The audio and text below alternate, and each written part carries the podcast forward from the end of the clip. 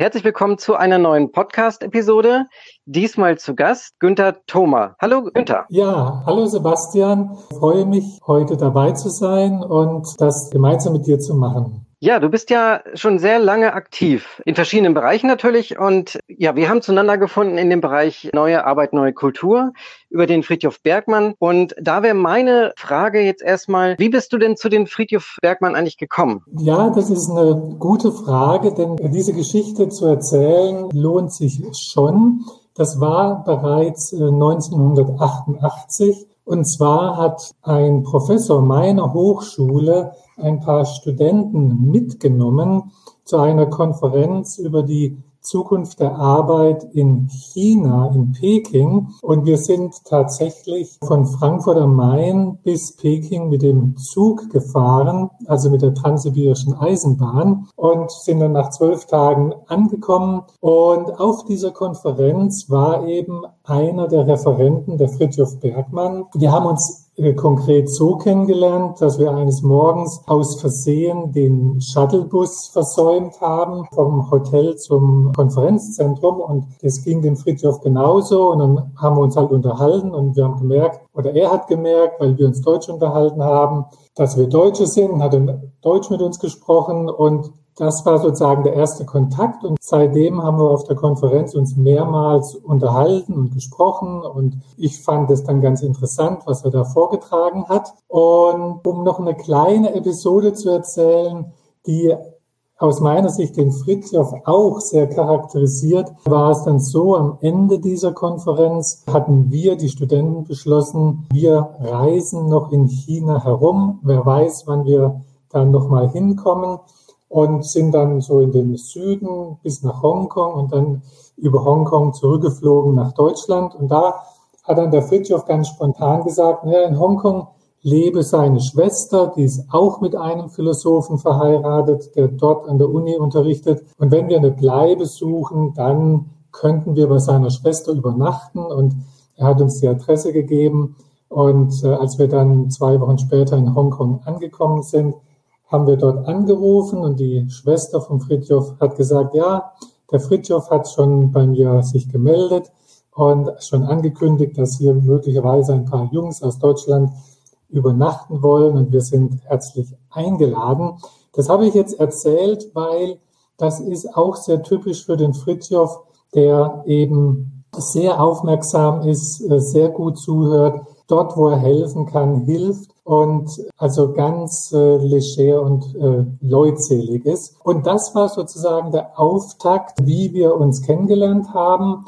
Und vielleicht noch eins, zwei Schritte dann dazu erzählt. Ich habe ihn dann anschließend zu Seminaren an meine Hochschule eingeladen und da gab es dann die ersten Seminare zur neuen Arbeit. Da haben wir dann auch mehr erfahren, was es damit auf sich hat. Wir haben dann Projektträger, Arbeitsloseninitiativen teilweise dazu eingeladen. Ich meine, da ist jetzt kein größeres Projekt oder so entstanden. Und das war dann sozusagen der Auftakt der Zusammenarbeit zwischen dem Fritjof und mir. Mhm. In welchem ähm, Jahrgang war das ungefähr so? Na, das war äh, 1988 und 1989 bin ich dann, nachdem ich ihn gefragt habe, einfach zu einem Auslandssemester äh, zu ihm nach Michigan in Ann Arbor eingeladen worden. Also es war dann das Wintersemester 1989, 90. Und nebenbei gesagt, ich war also zur Zeit des Mauerfalls, 9. November 89, eben in den USA gewesen und habe das dann im Fernsehen mitverfolgt. Und ich kann mich heute noch gut daran erinnern, viele Anteilnahme von Amerikanern so spontan gratuliert worden zur Wiedervereinigung. Und ich habe immer auch bei einem Südkoreaner eingekauft Lebensmittel, der hat mir auch gratuliert und dann so gemeint, also er hoffe, dass genauso wie Deutschland auch sein Land bald wieder zusammenfindet, was ja leider bis heute noch nicht der Fall ist. Aber das ja, war auch sozusagen von außen gesehen ein schönes Erlebnis. Ich habe dann natürlich die Vorlesungen von dem Fritjof gehört und ich meine, du kennst ihn ja auch von seinen Vorträgen. Also das ist außerordentlich brillant, zwei Stunden ohne Skript frei geredet, lebendig, Studenten immer begeistert von der Art und Weise des Vortrags. Und vielleicht kann ich auch noch an der Stelle erwähnen, das ist vielleicht auch ganz aufschlussreich, eine Vorlesung von Fritjof, die hieß Hegel, Marx, Nietzsche, Weber. Ja, das erzähle ich jetzt, weil man da ein bisschen dran erkennen kann, wo der Fritjof seine philosophischen Wurzeln hat. Und also natürlich kann man die neue Arbeit verstehen ohne diese Philosophen, aber wenn man die auch noch mit hinzuzieht, dann wird einem schon deutlich, dass die neue Arbeit schon einen sehr großen Tiefgang hat und sehr genau durchdacht und entwickelt ist. Und das sage ich deshalb, weil ich oft genug erlebt habe, wenn der Fritjof seine Vorträge über neue Arbeit sehr locker flockig hält und mit viel Humor und Witz, dann wird ihm ja oft oder wurde ihm ja oft vorgeworfen, naja, das ist die typische amerikanische Oberflächlichkeit. Und ich kann sagen, also der Fritjof ist alles andere andere als oberflächlich. Mhm. Du sagtest gerade, es war 89. Ich habe ja gelesen, dass er Anfang der 80er mit dem Center of New Work zum Beispiel in Flint, Michigan in Aktion getreten ist, als es darum ging, dass dort General Motors sehr viele der Mitarbeitenden freizustellen. Und dann ging es ja darum, so eine Art Übergangsphase zu planen. Und da war ja dann dieses Center of New Work ein Thema da wo du ihn kennengelernt hast und wo man oder ich gelesen hatte, dass das sozusagen Anfang der 80er stattfand, das in Flint, Michigan, äh, dass das, oder in Detroit war das ja auch, besser gesagt, glaube ich sogar, ne? Genau. Das, äh, das war dann so, dass da gar nicht viel Zeit so zwischen war. Das heißt, diese ganze Idee, so stelle ich mir das jetzt vor, war dann ja gerade noch sehr aktuell, auf jeden Fall dort in dieser Umgebung, aber vielleicht noch nicht in, in so einem, sagen wir mal, größeren Ausmaße, so wie das dann später, 20, 30, 40 Jahre sogar später dann zu sehen ist oder, oder drei, ja, 35 ja. Jahre. Ja, äh, es ist äh, ja vielleicht sogar ein bisschen seltsamerweise im Rückblick so, dass ich, ich meine, ich war ja ein Semester, also ein knappes halbes Jahr da. Und ich habe seinerzeit, wie soll ich sagen, ähm, mich gar nicht um das Thema Flint groß gekümmert, sondern mein Anliegen war einfach mehr so die Grundlagen der neuen Arbeit zu erfahren, habe mich einfach mehr über, also um das gekümmert, was so im Rahmen der Universität lief und bin also nicht auch kein einziges Mal also mit nach Flint gefahren, was ja nicht sehr weit weg ist von Ann Arbor. In Detroit, das fing dann teilweise schon später an, also die Arbeit mit äh, Schulklassen, die Entwicklung von Lehrplänen, das war dann alles ein bisschen später. Da äh, war ich dann äh, nicht dort. Es war allerdings so, ich mache jetzt einen kurzen Sprung, aber da kommen wir ja nochmal hin, als ich dann in Mühlhausen Thüringen eines der ersten Projekte oder Standorte Deutschlands mit aufgebaut habe, da hatten wir dann immer auch mit zum Beispiel den Schulen in Detroit, mit denen der Fritjof gearbeitet hat, wo es darum ging, wie kann man das in die Lehrpläne einbauen, wie können junge Leute früher schon sich Gedanken machen, was sie später machen wollen und so weiter. Da haben wir dann immer auch Zusammenarbeit gehabt. Da haben wir auch diese Schulen dann mal besucht, als wir in Michigan waren. Aber mit der Center of New Work in Flint kenne ich also auch nur aus Beschreibung und nicht von eigenem Besuch. Hm. Kennst du denn jemanden, der da gewesen ist? Jetzt natürlich nicht Friedrich Bergmann selber, sondern andere Personen. Ähm, also, wie soll ich sagen, das war, ich kann es jetzt zum jetzigen Zeitpunkt nicht genau sagen. Also diese Arbeit in Flint, die, das muss man sich wohl so vorstellen, dass die dann eben stattgefunden hat und dass dann da auch wieder so eine Art Pause eingelegt war. Das ist ja immer auch die Frage, wie man sowas personell besetzen kann. Und insofern also, also ich sage mal, von deutscher Seite kann ich es nicht sagen. Ähm, auf amerikanischer Seite gab es natürlich immer viele Mitstreiter. Also da gibt es den Fritz Williams, äh, den ich kennengelernt habe, oder den einen oder anderen aus Detroit. Also wie gesagt, ich war da nicht so nah dran an Flint, weil ich, wie soll ich sagen, einen anderen Fokus hatte. Mhm Konntest du denn damals schon ausmalen, dass das später, wie gesagt, ein paar Jahrzehnte später, dann so einen Impact haben könnte, diese Idee von ihm? ja, die Frage ist gut. Ja, ich muss sagen, also ich, mich hat diese Idee der Arbeit, so wie der Fritjof das betrachtet, also schon, ja, wie soll man sagen, nicht nur fasziniert, sondern ich habe da die Bedeutung gesehen, äh, dass es doch eigentlich darum geht, da einen anderen Ansatz äh, zu wählen. Und insofern, also gehöre ich zu denen, die, also von all den Ansätzen, die es gibt, Überlegungen, es gibt ja viele, die über die Zukunft der Arbeit schreiben und auch gute Sachen. Aber äh, dieser Ansatz von dem Fritjof, der eben diese Mischung von Theorie und Praxis ist, den halte ich eben für besonders relevant. Wie und wann und ob sich das äh, durchsetzen wird oder äh, welchen Erfolg es haben wird, ob es jetzt weitergehen wird, ob noch mehr Interesse und Nachfrage entsteht, ja, wie soll ich sagen, das wünsche ich der neuen Arbeit. Und es sieht ja im Moment auch so aus mit der ganzen Unterstützung, die wir jetzt über Xing haben, dass da das Ganze einen neuen Schwung bekommt. Aber also ob es sozusagen zu dem großen Durchbruch kommt, das weiß ich natürlich auch nicht. Also vielleicht kann ich noch so eine Anekdote erzählen, woran man sieht, wie groß das Interesse eigentlich ist. Also als wir dann 1990, 91 in Mühlhausen, Thüringen gearbeitet haben, der Friedhof war ja ab 1990 Gastprofessor in Kassel und hat dann seine Aktivität nach Ostdeutschland ausgeweitet weil ja aufgrund des Strukturwandels große Arbeitslosigkeit entstanden ist, strukturelle Probleme, andere Probleme mit Arbeit.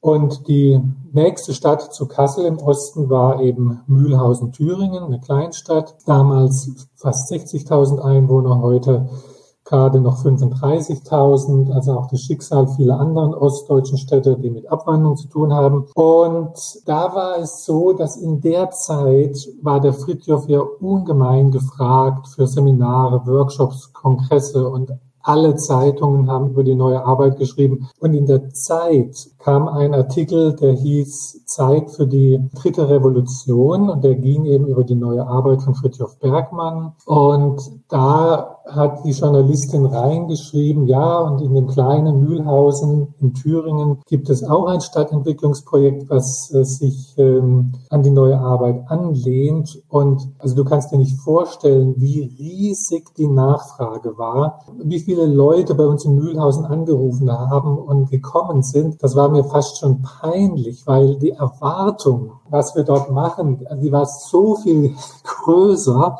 Also wir haben wirklich mehrere Veranstaltungen gemacht, wo es nur darum ging, über die neue Arbeit zu informieren und was ist das. Und natürlich immer so gelegt, wenn der Fritjof dann auch da war. Und das sind für mich so Beispiele, wie groß eigentlich das Interesse an dieser Sache ist. Im Gegensatz zu den Leuten, die dann eben sagen, naja, aber das Zentrum der neuen Arbeit ist ja nichts geworden und aus dem ist nichts geworden. Und das sind ja alles dann äh, Gründe, dass äh, ne, die neue Arbeit nicht realistisch ist. Also da gehöre ich ganz zu denen, die sagen, nein, nein, also wenn man was Neues durchsetzen will, gibt es viele Rückschläge, die man in Kauf nehmen muss. Also insofern kann ich nur bestätigen aus dieser Zeit, das Interesse ist eigentlich groß und der Hunger nach einer Veränderung. Also von daher absehen konnte ich das damals nicht, aber das Interesse ist groß. Mhm. Und jetzt würde mich mal interessieren, so zu deiner Person, wie ging denn dein Lebensweg dann weiter? Wie, wie hast du denn, nachdem du dann Friedhof kennengelernt hast, auch ihn besucht hast in Ann Arbor und später dann sozusagen auch die Gedanken aufgegriffen hast, wie war dann sozusagen dann der Werdegang?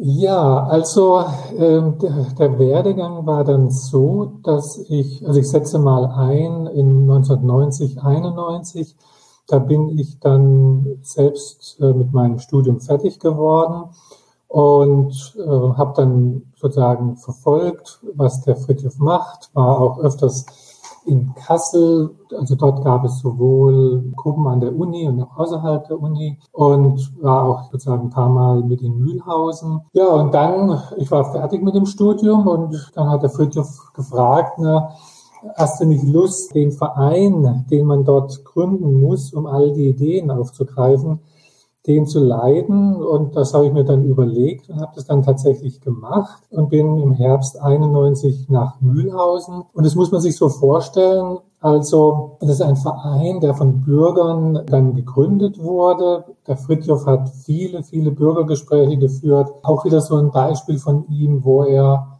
also nicht Ideen nur von außen heranträgt, sondern eben auch hören will, was wollen die Menschen, wo drückt der Schuh, wie kann man das ändern, Ideen, die aus der Stadt selber gekommen sind. Und da haben wir dann diesen Verein gegründet, die Mühlhäuser Initiative, und die hat unter anderem dann Folgendes gemacht. Also zum einen war eine Idee der Stadt, man könnte den mittelalterlichen Kern, der völlig umgeben ist von einer Stadtmauer, autofrei machen und dann den ganzen Verkehr in diesem Stadtzentrum mit Elektrobussen machen. Äh, dazu muss ich sagen, das weiß ich noch heute, der Fritjof hat ganz genau gewusst, dass Thema Elektroauto äh, kommen würde. Also das hat er damals schon prophezeit. Er hat schon mit Forschungseinrichtungen in Michigan zusammengearbeitet. Da war ich dann auch teilweise bei einem Besuch in Michigan äh, 1900 92, 93 dabei. Und da war sozusagen schon von ihm diese Vision, naja, könnte man ja in Mühlhausen machen. Mühlhausen war auch ein Standort für Mikroelektronik. Die, dieses große Unternehmen mit ein paar tausend Mitarbeitern ist völlig Konkurs gegangen nach der Wende. Es gab Hunderte, vielleicht Aberhunderte von Elektroingenieuren und Technikern, die arbeitslos waren und äh, die man dann auch da eingebunden hat. Könnte man nicht eine kleine Firma gründen, wo dann gebrauchte Busse zu Elektrobussen umgebaut werden und dann das sozusagen exportieren in andere Städte und Länder. Das ist dann letztlich aus meiner Sicht an zwei Dingen gescheitert. Einmal weil diese Ingenieure eine große Hoffnung hatten, dass eben Siemens und Co. kommen würden und dann doch die alte Fabrik kaufen und übernehmen. Das hat sich freilich als Vision herausgestellt. Und andererseits war unser Verein letztlich doch nicht stark genug, das dann zu tragen und die Finanzmittel und Forschungsmittel aufzutreiben, um das voranzubringen. Aber die Idee, die war definitiv da und ist dann halt an anderen Hindernissen gescheitert. Äh, das andere ein bisschen weiter weg von der neuen Arbeit war, dass wir einen regen Austausch mit einer Partnerregion in Michigan hatten, mit der Fritjof auch kooperiert hat. Da ging es dann eben darum, ne, wie zu lernen gegenseitig von den Regionen, beide, also Michigan natürlich weniger als jetzt so, so Nordthüringen, wie können unsere Wirtschaft entwickeln, wie können wir unsere jungen Leute da halten und dergleichen mehr. Und in diesen Austauschphasen war ich eben auch ein paar Mal in Michigan und habe dann diese Kooperationspartner von dem Fritjof, wie diese Forschungseinrichtung für Elektroautos und andere, dann kennengelernt. Als drittes möchte ich noch erwähnen, wir haben auch lokale Jugendarbeit gemacht, also um Strukturen gegen Jugendarbeitslosigkeit wieder aufzubauen. Und einen Ansatz, den möchte ich explizit erwähnen, weil der doch am meisten, am, am nahesten dann an der Verwirklichung von neuer Arbeit dran war. Zu einem bestimmten Zeitpunkt kamen wir in Kontakt mit einer Gruppe von jungen Leuten, die im Moment arbeitslos waren, arbeitssuchend waren, die schon mehrere Qualifizierungen hinter sich hatten,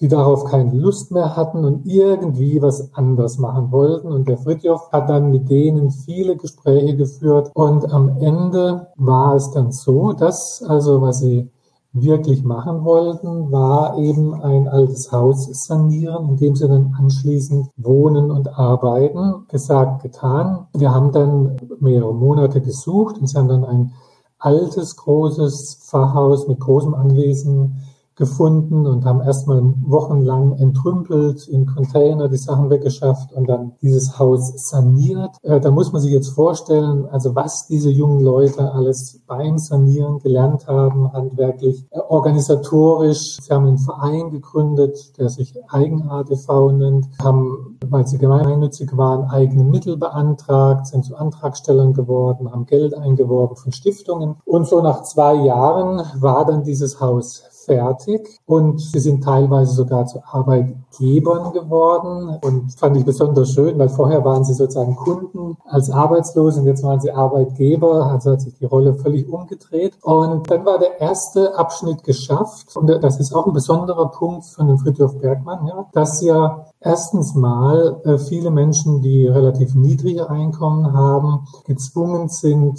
immer voll und viel zu arbeiten, um die Miete zu bezahlen. Und hier hatten die einen Wohnraum, den sie nicht mehr bezahlen mussten und waren gar nicht mehr auf Vollerwerbsarbeitsplätze angewiesen, die sie zu dem Zeitpunkt auch gar nicht äh, bekommen hätten. Und ich meine, aktuell ist ja das Thema Wohnen, Miete, ein Riesenthema, ne, wird ja immer teurer, auch der Mangel an Wohnraum. Und da war das ein ganz toller Ansatz für eben junge Leute, die jetzt nicht das dicke Geld verdienen. Der Ansatz war so gut, dass äh, sich auch umgesprochen hat und es ein Modellprogramm war, was auch eingeladen wurde im Rahmen einer Ausstellung von Jugendprojekten im Deutschen Bundestag und das dann Bundestagsmitgliedern vorgestellt haben. Und dann ging es über in die zweite Phase. Jetzt hat man das Haus, jetzt wohnt man da und wie soll es dann weitergehen? Und der nächste Schritt war dann, dass sie das, was sie gelernt haben, eben dann anwenden wollten mit einer eigenen Firma. Das heißt also, sie konnten jetzt sanieren, sie konnten Fachwerkhäuser renovieren.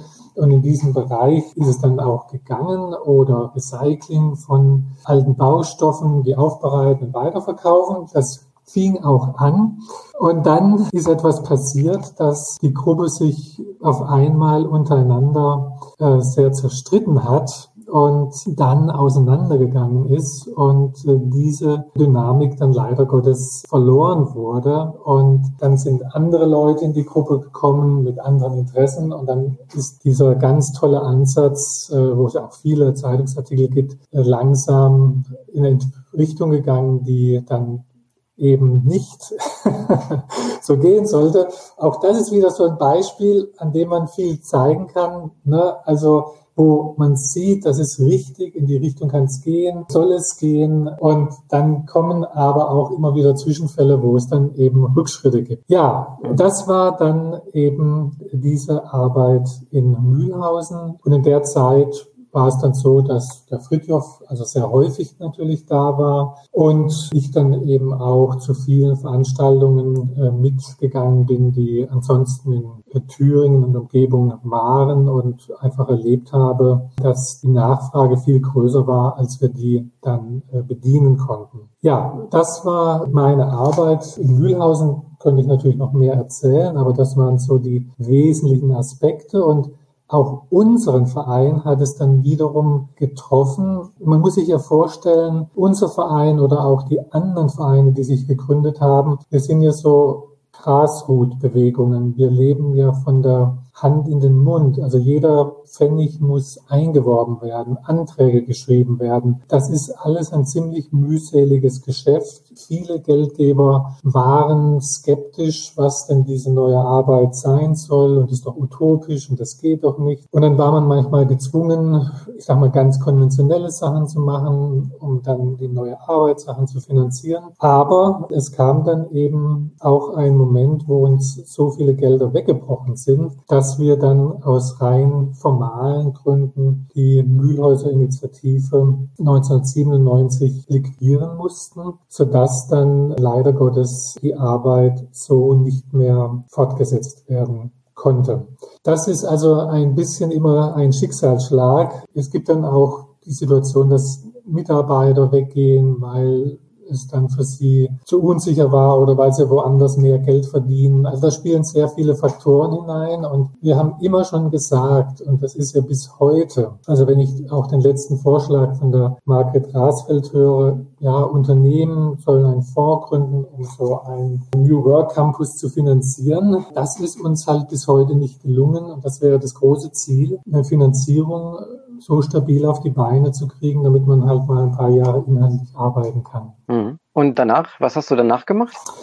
Ja, also ja, danach bin ich erstmal, wie man so schön sagt, in eine ganz normale Stelle gegangen. Ich habe dann eine Stiftung gegen Jugendarbeitslosigkeit in Bochum aufgebaut. Da habe ich dann zwar auch versucht, äh, neue Arbeit, Ideen einzubringen, muss aber sagen, als im Gegensatz zu Mühlhausen, wo wir ja vom Verein her und auch von Kassel her, also da gab es ja viele Leute aus Kassel, die Mitglied im Verein waren oder die unseren Verein unterstützt haben und alle wollten ja die neue Arbeit. Im Rahmen der Stiftung war es so, dass sonst niemand sich äh, mit der neuen Arbeit auskannte und was von der wissen wollte. War auch eine unternehmensgebundene Stiftung, da ging es um die Integration von jungen Menschen in den Arbeitsmarkt.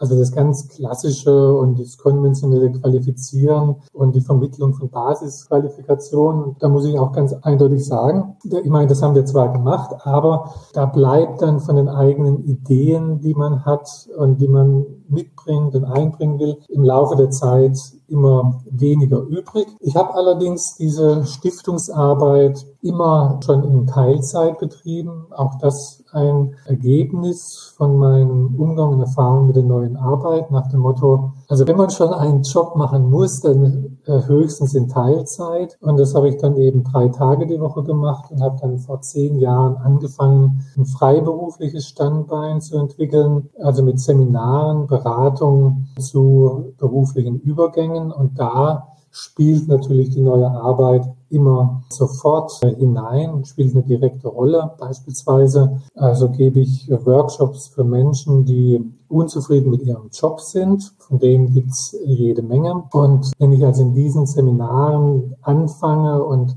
äh, die Teilnehmer erstmal erzählen, wie sehr sie unzufrieden sind und was sie alles an ihrem Job nervt, dann kann man sehen, eigentlich wie groß das Potenzial ist, wo man sozusagen andocken kann. Was man natürlich hinzusagen muss, ist, dass viele erstmal dann, wenn sie in so ein Seminar kommen, mit dieser trügerischen Hoffnung kommen, ach, in dem Seminar kann ich jetzt lernen, meinen alten Job weiterzumachen, nur ohne seine Nachteile. Und da mache ich natürlich klar, dass das nicht geht. Also sich zu waschen, ohne nass zu werden, das geht nicht. Und die neue Arbeit ist dann auch erst einmal ungewohnt, wenn ich die dann vorstelle. Man reagiert skeptisch, aber im Laufe der Zeit wird den Leuten deutlich, ja, also wenn man sich wirklich umändern will, wenn man etwas machen will, was mehr seiner Bestimmung entspricht, dann bedarf es eben einer schon entscheidend größeren Veränderung. Und da möchte ich doch einen Fall erzählen aus dem letzten Seminar, weil der ist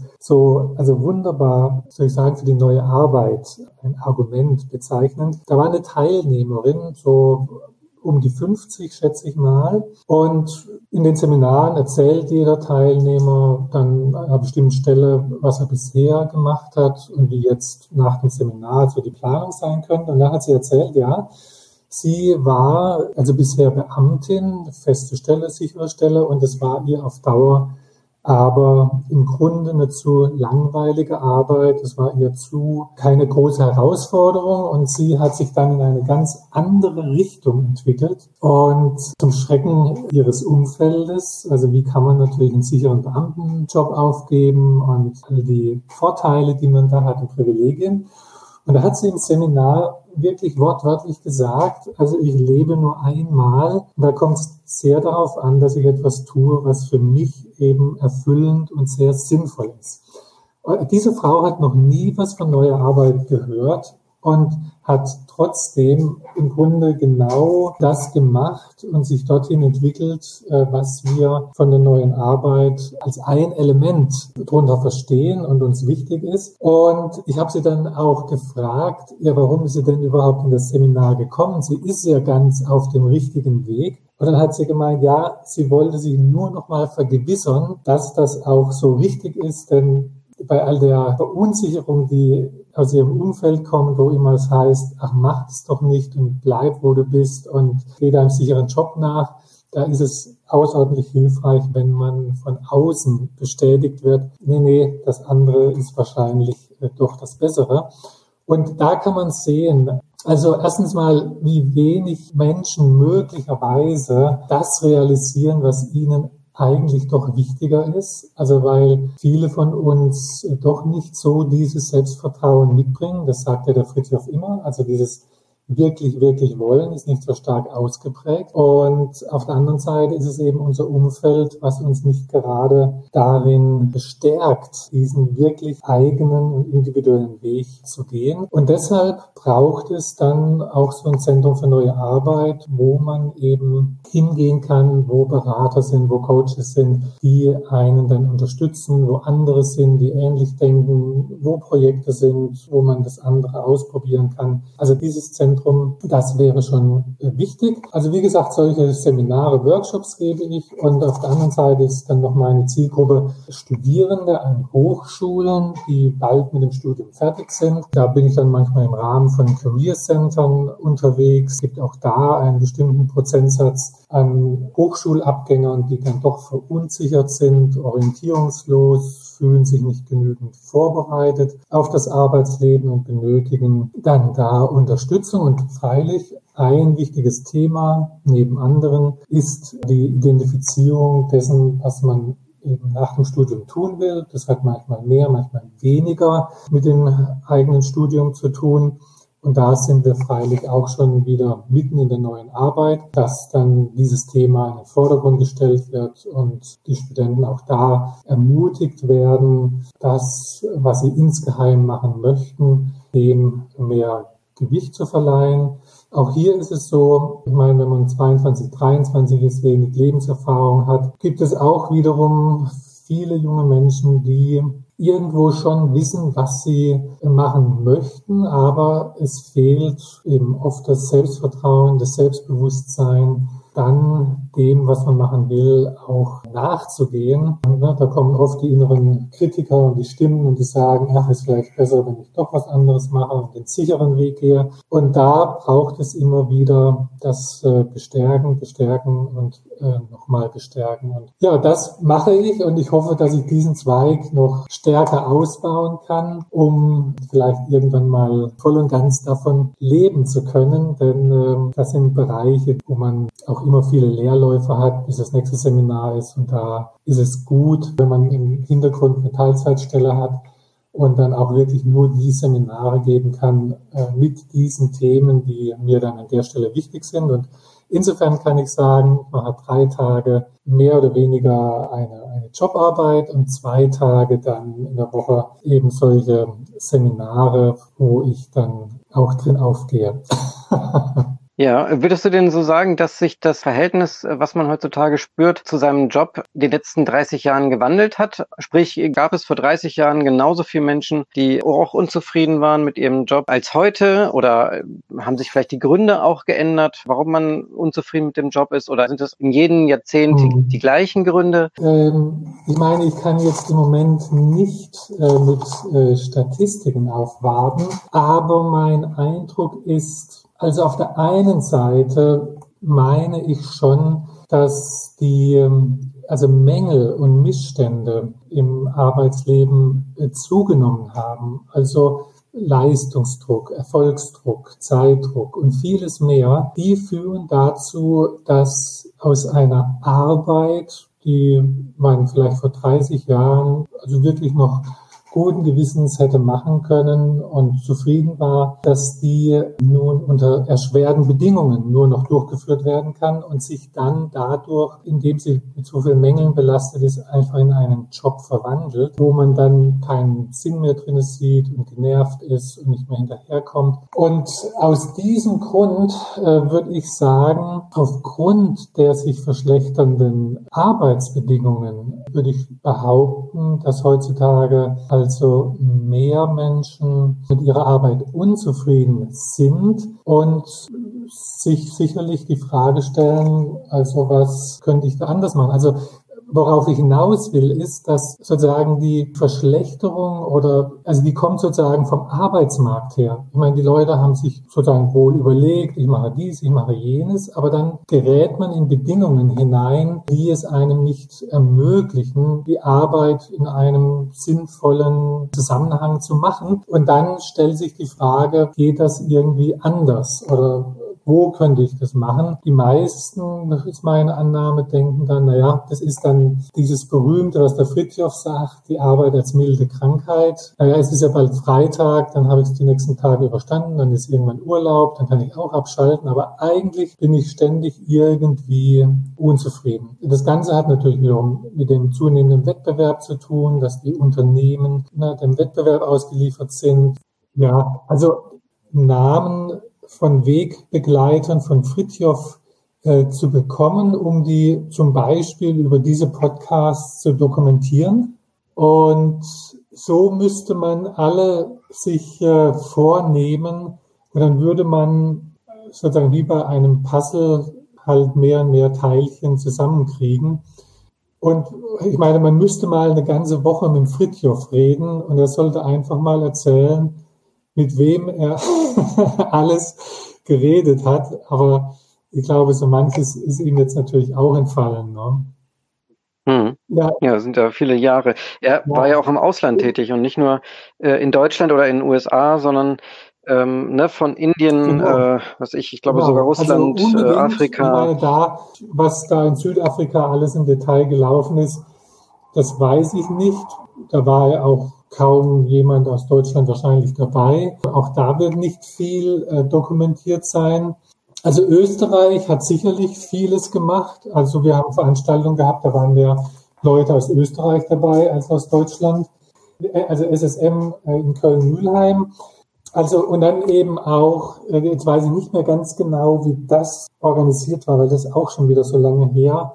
Also dass eben Menschen, die vorübergehende Auszeit brauchen, bei ihnen, äh, ich sag mal, in Anführungsstrichen Unterschlupf finden und dann zum Beispiel haben kostenlos dort wohnen können und auf der anderen Seite dann aber mitarbeiten in diesen äh, sozialen Betrieben, die sie haben. Wir haben auch ein sogenanntes SSM-Institut, über das sie sozusagen Texte veröffentlichen oder veröffentlicht haben, wo es dann darum ging, eben zu belegen, ne, warum haben sie diese Lebensform gewählt? Warum sind sie in Anführungsstrichen ausgestiegen? Warum haben sie diese Art von Betrieben gegründet? Warum arbeiten sie mit diesen und jenen Arbeitszeiten? Da gibt es mehr, das habe ich mir auch nicht angeguckt im Detail, also so von Seiten der mal, Kapitalismuskritik, alternative Arbeits- und Lebensformen, Eigenarbeit, die würden sich auf alle Fälle lohnen, einen Podcast zu machen. Hm. Also ich kann ja dazu sagen, dass ich letztes Jahr, 2019 also in Köln war und tatsächlich die Möglichkeit genutzt hatte, auch dort bei diesem Projekt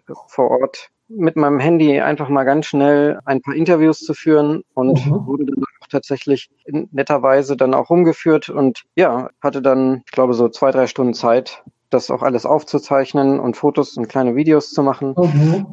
Äh, stehe jetzt noch vor dieser großen Aufgabe, das alles in einen schönen kleinen Videobericht äh, sozusagen umzumodeln. Und das ist mir leider bis heute nicht gelungen. Meine Frau, die Rachel, die stammt aus den USA und die hat den Fritjof an ihrer Universität kennengelernt und äh, sie hat unter anderem Deutsch studiert und wollte eben auch nach Deutschland und war sehr daran interessiert, eben nach Ostdeutschland in die Nachwendezeit. Und da hat der Fritjof eben von Mühlhausen erzählt, so wie er mir von Mühlhausen erzählt hat. Und äh, wir beide haben uns dann in Mühlhausen kennengelernt. Ah. ja, ist auch, auch eine neue Arbeit, Geschichte. Könnte man sagen, Friedhof hat auch Verkupplungspotenzial. Oh, genau. Genau, also genau, auch diese Fähigkeit hat er. das ist ja sehr schön. Und insofern, ich meine, ja. auch meine Frau hat ihre Magisterarbeit im Prinzip über neue Arbeit geschrieben. Sie hat, wie soll ich sagen, an anderen Stellen gewirkt. Sie hat mehr von der pädagogischen Seite her äh, gearbeitet, auch in der Jugendarbeit, war auch mehr involviert in dieses Eigenartprojekt äh, außerhalb Mühlhausens als ich und hat eben für ihre äh, Magisterarbeit eine ganze Reihe von Leuten interviewt. Ja, ich, vielleicht nur um dir zu zeigen, wie verworren, labyrinthisch diese Sachen sind. Äh, mich hat vor drei Monaten ein ehemaliger Journalist aus Mühlhausen angerufen, ich habe Jahre, Jahre nichts von dem gehört und er hat mich ausfindig gemacht und der leitet mittlerweile ich sag mal so, ein Regionalentwicklungsprojekt in Mecklenburg-Vorpommern, ich meine in Rostock. Und da geht es eben auch um die Frage, was wird Arbeit 4.0, Industrie 4.0 an Änderung bringen.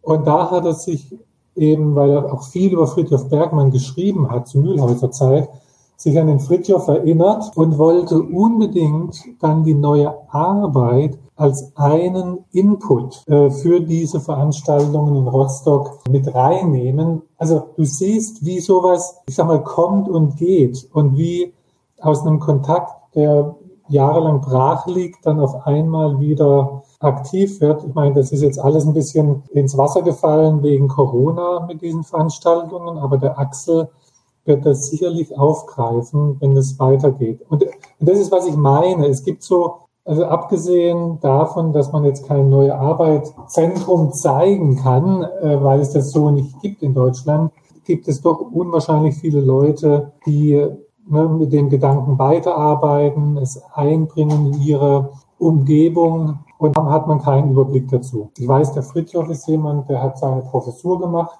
und dann den Rest der Zeit neue Arbeit. Und ich meine, als ich mit dem unterwegs war, ich meine, wirklich ohne Spaß, der, ist jemand, der kann nachts um eins, um zwei ins Bett und um vier wieder aufstehen und du merkst es dem nicht an.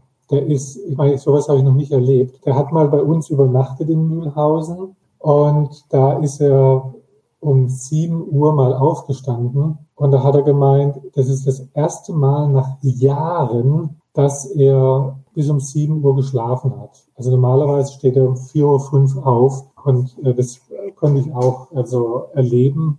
Hm. Ja, ich, man könnte ja auch Parallelen zu den heutigen Start-up-Gründern ja. äh, ziehen oder zu Leuten wie Steve Jobs, die damals ja auch ein Start-up mit Apple hatten, ja. äh, die dafür auch nur gebrannt haben. Also klar, wenn man so viele Dinge vorhat und also wie soll ich sagen, ich weiß, das ist jetzt ein bisschen komisch, wenn jemand wie ich das sage, aber meine, der Fritjof, der meint das regelrecht ernst mit der Veränderung, die er in die Welt bringen will.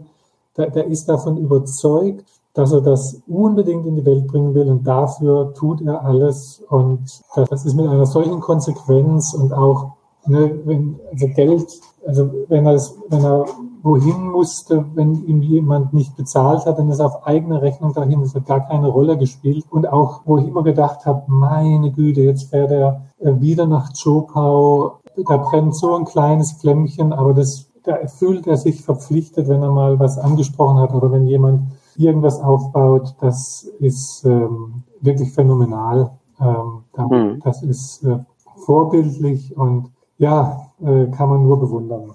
Dann danke ich dir recht herzlich, dass du äh, dir die Zeit genommen hast. Ja, klar. Und ähm, uns einen Einblick geben konntest. Ich wünsche dir alles Gute und ich bin mir ganz sicher, dass sich auf jeden Fall nochmal unsere Wege weiterhin kreuzen werden. Ach, das denke ich schon. Wir bleiben in Kontakt und sehen, was wir noch so auf die Beine stellen können. Sehr schön, da freue ich mich drauf. Schönen Abend. Euch auch. Tschüss. Ciao.